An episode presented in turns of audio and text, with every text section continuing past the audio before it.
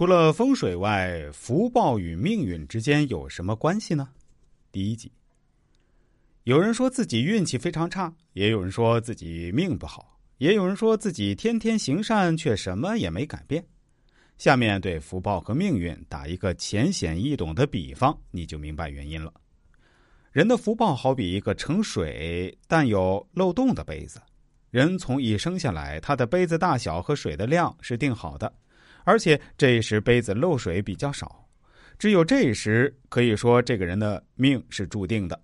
每个人的命运和福报不同，是因为杯子的大小不同，水的多少不同。有的人做了很多坏事儿，还活得很好，是因为他的杯子非常大，而且水又多。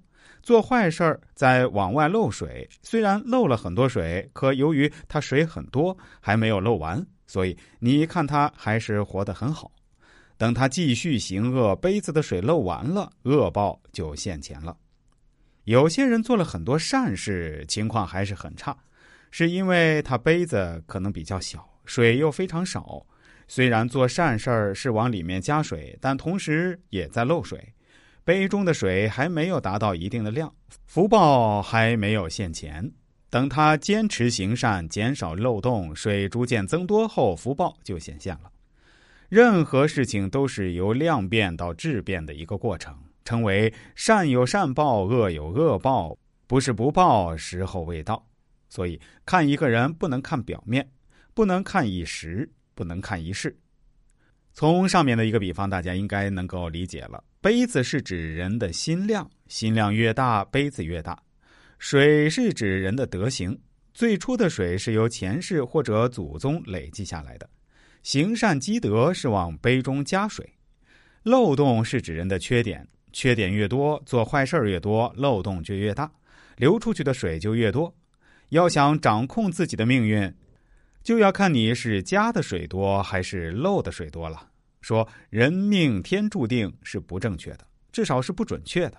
人的命运和运气随时都在随着你行为和言语在做小的调整，大恶大善才有大的调整。现在非常多的人都不屈服于自己的命运，积极的改变是非常值得赞叹的。